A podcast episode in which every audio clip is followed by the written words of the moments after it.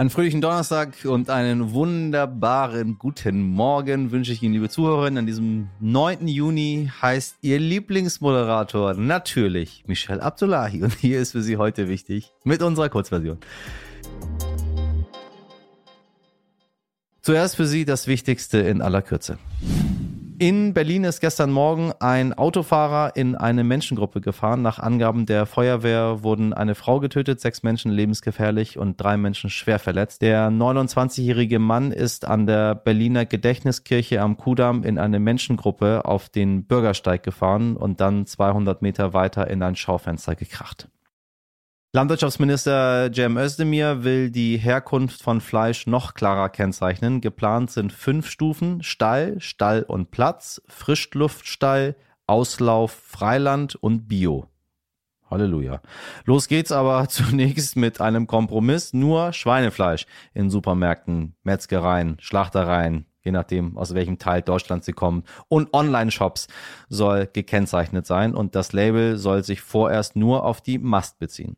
Und jedes 50. Containerschiff weltweit steckt in der Nordsee im Stau. Das zeigen die neuesten Zahlen des Kiel Trade Indicators vom Kieler Institut für Weltwirtschaft. Rund 100 riesige Containerschiffe oder etwa zwei Prozent der weltweiten Flotte liegen vor den Häfen Deutschlands, Hollands oder Belgiens und können in den allermeisten Fällen weder B noch entladen werden. Insgesamt stehen derzeit rund 11 Prozent aller weltweit verschifften Waren im Stau und alleine auf das Anlaufen in Hamburg und Bremerhaven Bremerhaven warten rund ein Dutzend Schiffe mit einer Kapazität von etwa 150.000 Containern. So schlecht scheint es uns ja doch nicht zu gehen, ne? Alles nur Stau. Ein neues Wort macht die Runde, die sogenannte Übergewinnsteuer. Oha, dazu habe ich meine Kollegin Frauke Holzmeier aus der RTL NTV Wirtschaftsredaktion eingeladen. Frauke, kannst du uns einmal erklären, was diese Übergewinnsteuer überhaupt ist. Hallo Michelle, guten Morgen. Also dabei handelt es sich um eine Steuer oder Abgabe, die, naja, platt gesagt, das abgreift, was über den Normalgewinn hinausgeht. Also einfach gesagt, macht ein Unternehmen in einer bestimmten Zeit, in einer Krise, wie zum Beispiel der Corona-Krise oder eben jetzt während des Ukraine-Kriegs, deutlich mehr Gewinn als normalerweise erwartbar wäre, dann kann so eine Übergewinnsteuer ins Spiel gebracht werden. Die Frage ist jetzt natürlich, was ist schon normal? bei so einem Gewinn eines Unternehmens. Und dafür schaut man sich in der Regel die Vergleichszeiträume an. Eben wie war der Gewinn zu der gleichen Jahreszeit vor einem Jahr, vor zwei Jahren oder eben in Nicht-Krisen- oder Kriegszeiten. Tja, und warum macht man das? Eben um zu verhindern, dass Unternehmen Kasse machen mit Krise oder eben um auch als Staat nochmal Geld einzunehmen, denn in Krisenzeiten steigt der Finanzbedarf des Staates ja auch. Was spricht eigentlich für eine solche Steuer und was dagegen? Und wie ist die Lage in der Ampelkoalition? Ist man sich hahaha einig? Hm. Du kannst dir vorstellen, Michelle, wenn SPD, Grüne und FDP über so ein Thema einig werden müssen, dann wird heiß diskutiert. Kurz gefasst, SPD und Grüne sind dafür, die FDP Überraschung ist dagegen. SPD und Grüne, die argumentieren, dass gerade die Ölmultis Gewinne aus der Krise abschöpfen. Ja, Stichwort Tankrabatt, das ist ja eigentlich gefühlt schon wieder verpufft, wenn man jetzt tanken geht. Das ist mal kurz runtergegangen und jetzt schon wieder deutlich hoch.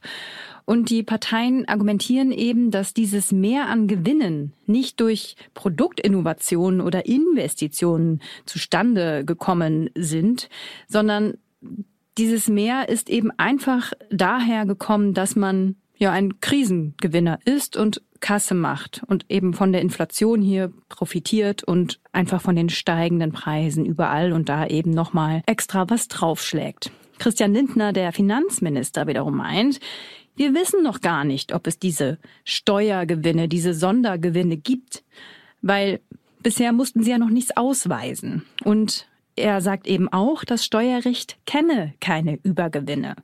Bei Maischberger in der Talkshow hat der FDP-Politiker auch gemeint, so wortwörtlich, die Stimmung am Stammtisch könne nicht darüber entscheiden, wen wir mit so einer Steuer belasten. Aus Lindners Sicht ist es eben nicht fair, sich nur eine Branche, einen Bereich vorzuknöpfen. Also er ist da ganz klar dagegen. In der Opposition ist man sich übrigens nicht wirklich einig. Also wir können gespannt sein, was daraus wird. Christian Lindners Sicht der Dinge kennen wir nun. Vizekanzler und Wirtschaftsminister Robert Habeck hat dazu auch eine klare Position. Ich finde es richtig, dass Unternehmen, die direkt vom Krieg extrem profitieren, und die gibt es, viele ähm, Erd, Gas- und Erdöl produzierende Unternehmen, die Logistikkette dahin, die Tanker und so weiter, machen enorme Gewinne, weil der Markt es hergibt. Ich finde das richtig, nicht jeden Gewinn zu akzeptieren. Also vom Krieg zu profitieren, das gehört sich eigentlich nicht. Das Problem ist, und darauf weist Christian Lindner immer wieder hin, was ist denn jetzt ein Profitieren vom Krieg und wie grenzt man es ab von anderen guten Gewinnen? Und da ist die deutsche Steuersystematik nicht so einfach, weil ja auch an anderen Geschäftsfeldern gute Gewinne gemacht werden. Und genau zu sagen, ist das jetzt Folge des Krieges, direkte oder nicht, ist nicht trivial. Trotzdem finde ich, man soll daran arbeiten, wissend, dass es kompliziert ist.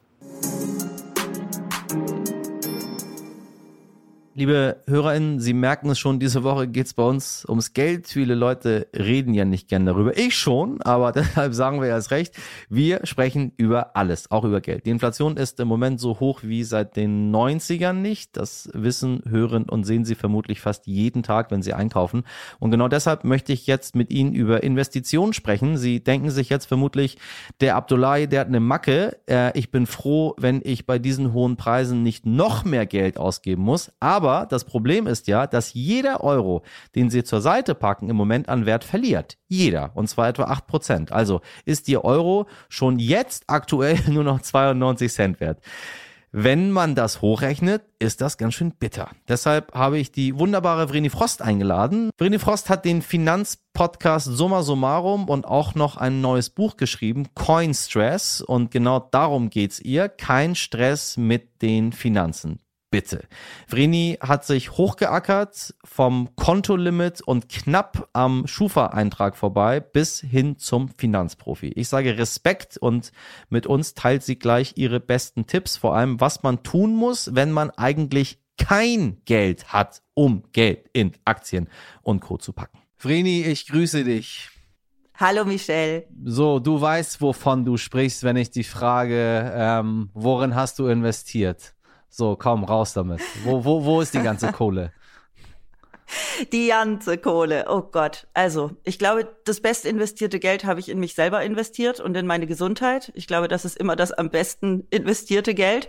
Und das, was dann noch übrig war, ist, ähm, ich habe investiert in Kunst, ich habe vor etwa zwei Jahren angefangen, Kunst zu sammeln. Oh. Und zwar, ja, richtig toll. Und zwar von jungen KünstlerInnen, denen ich durchaus zutraue, ähm, durch die Decke zu gehen. Allerdings finde ich das bei der Kunst immer ganz geil, wenn du äh, junge KünstlerInnen unterstützt, dann ist das Kunstwerk sowieso noch nie so krass überteuert, dass es dir wahnsinnig wehtut. Das heißt, auch wenn ich damit keinen Gewinn mache, ist der Gewinn, dass ich hier jeden Tag an meine Wohnzimmerwand schaue oder in die Küche, Bravo. an die Wände, die alle voll sind und mich freue. Also das ist die schönste Investition. Die zweitschönste sind wahrscheinlich Vintage-Taschen und Vintage-Schmuck von Chanel, Yves Saint Laurent und Co. Okay. Du guckst, du guckst total erstaunt. Ja, du hast ja. jetzt gedacht, die Frost, die Frost, die kommt doch jetzt an mit NFT und äh, allem möglichen. Nee. Und tatsächlich äh, habe ich aber auch einen Teil in äh, Aktien und Fonds investiert. Und in Startups. Ich habe neuerdings auch in Startups investiert. Es klingt jetzt, als hätte ich wahnsinnig viel Geld, so ist es ja. nicht. Ah, das heißt, investieren kann, kann jeder oder jede oder wie? Auf jeden Fall. Also das ist so ein bisschen mein Ansatz, dass ähm, ich, die ja früher gerade so am Schufa-Eintrag vorbeigeschraubt ist, niemals gedacht hätte, dass ich mich jemals mit Finanzen auseinandersetze. Tatsächlich. Und tatsächlich äh, wenn ich's kann, dann kann das wirklich jede und jeder. Okay, dann mal für die Leute, die irgendwie nicht so investieren wollen, ähm, wieso sollte man überhaupt irgendwohin investieren? Ah, wobei jetzt ist natürlich, jetzt, jetzt merken es die einen oder anderen natürlich so ein bisschen mit der Inflation. Ähm, ich glaube, das erste Mal überhaupt, dass Dinge teurer werden. Aber die ist ja auch irgendwann wieder vorbei. Äh, und dann ist alles wieder, wie es war, hoffentlich. Deswegen, warum sollte man überhaupt investieren? Naja, wenn die Inflation vorbei ist, haben wir schlimmstenfalls die Deflation, die ja auch nicht wirklich besser ist.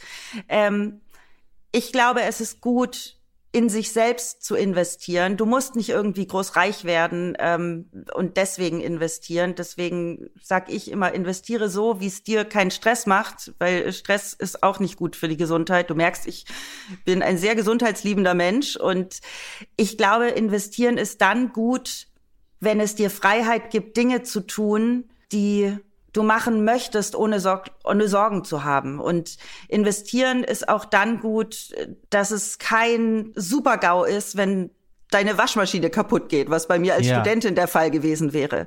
Und das ist für mich investieren. Ich lege es überhaupt nicht drauf an, jetzt hier das große Geld zu machen, aber für mich bedeutet investieren, mir die Freiheit zu geben, so zu leben, wie ich möchte. Und im schlimmsten Falle nicht zu hart auf die Fresse zu fliegen. Brini, ich danke dir ganz herzlich äh, und ich werde jetzt mal rausgehen und gucken, wo ich ein paar Vintage-Taschen herbekomme. ich berate dich gern, Michelle. Danke, dass ich hier sein durfte. Sehr gerne. Abbruch.